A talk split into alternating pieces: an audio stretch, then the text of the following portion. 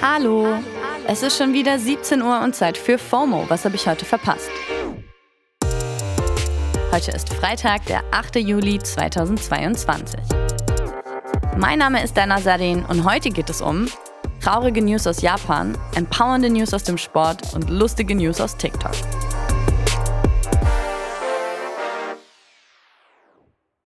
This episode is brought to you by Shopify.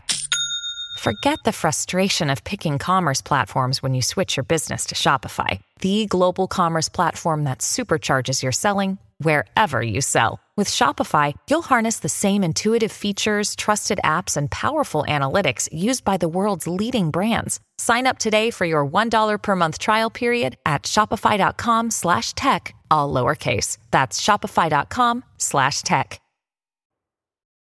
Zum Start ins Wochenende gibt es natürlich auch einen ultimativ schnellen Timeline-Recap. Erstens.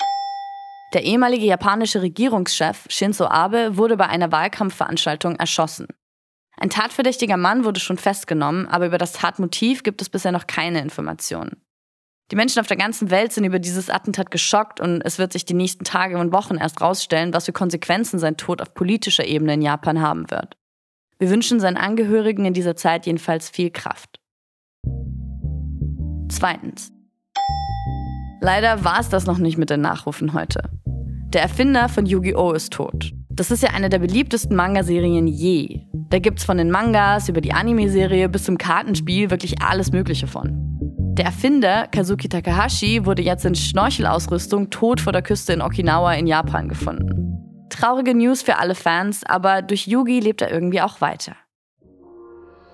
Drittens. Der britische Premierminister Boris Johnson tritt zurück. Darüber haben wir jetzt schon ein paar Mal gesprochen. Nach der Bekanntgabe gestern war natürlich einiges los in UK. Die komplette Presse und alle möglichen PolitikerInnen haben sich erstmal vor der ikonischen Kulisse von Westminster Abbey versammelt, um Interviews aufzunehmen. Der Aktivist Steve Bray war auch vor Ort und hat das Ganze auf Twitter dokumentiert. Und damit auch die Aufmerksamkeit vom Schauspieler Hugh Grant auf sich gezogen.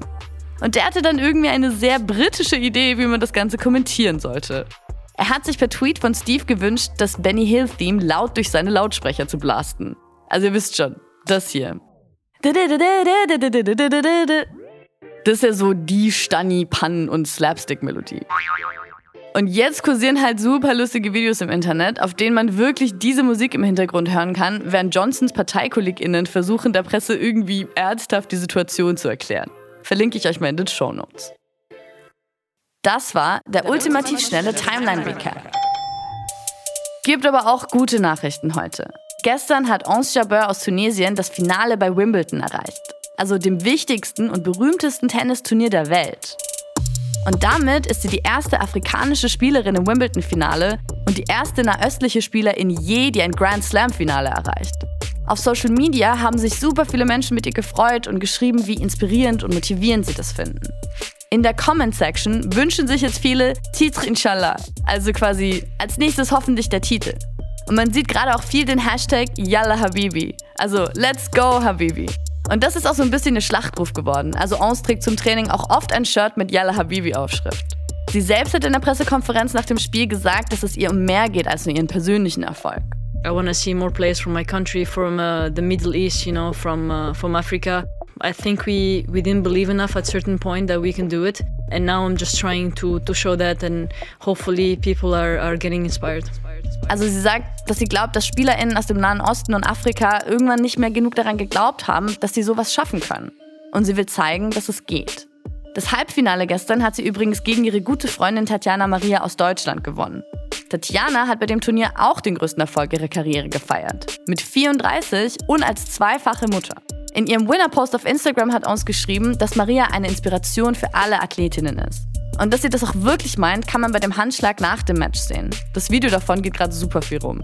Man sieht da, wie sich die beiden Frauen lange umarmen und sich gegenseitig sagen, wie stolz sie aufeinander sind. Das ist wirklich so wholesome und berührt mich halt schon irgendwie, auch wenn Tennis jetzt für mich eigentlich nicht so ein emotionales Thema ist. Das Finale findet übrigens morgen statt. Und bei allem Respekt für die Gegnerin Simona Halep, Titre Inshallah. Über die nächste News habe ich mich auch ein bisschen gefreut. Die ist irgendwie so relatable. Noah Schnapp, aka Will of Stranger Things, hat gerade ein TikTok gepostet mit der Caption Thirsty Doja.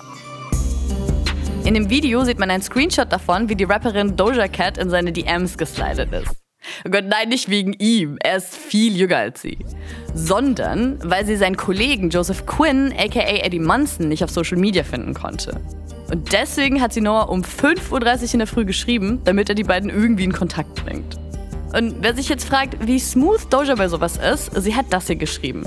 Noah, can you tell Joseph to hit me up? Und direkt danach die Realisation, wait no, does he have a girlfriend? Also ja, Promis sind ja auch irgendwie nur Menschen.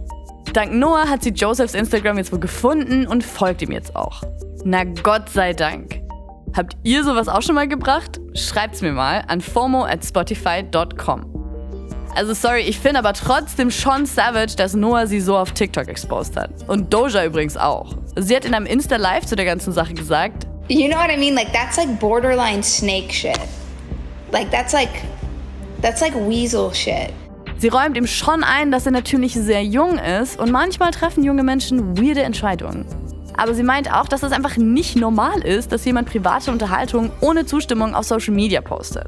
Na, ich hoffe bloß, dass das Drama jetzt der eigentlichen Love Story nicht im Weg steht. Apropos Love. A Blast from the Past, die Love Parade ist zurück. Beziehungsweise nicht so ganz. Also es ist eine Parade und sie ist vom Gründer der Love Parade. Allerdings heißt das Ganze jetzt Rave the Planet und findet morgen in Berlin statt. Und jetzt hier, gute Laune! Und mit guter Laune verabschiede ich mich jetzt auch an der Stelle ins Wochenende. Das war's für heute mit FOMO und wir hören uns morgen wieder zur Wochenendepisode hier auf Spotify. Da geht's dann um das umstrittene Abtreibungsrecht in den USA, aber auch die Lage in Deutschland. FOMO ist eine Produktion von Spotify Studios in Zusammenarbeit mit ACB Stories. Folgt uns auf Spotify.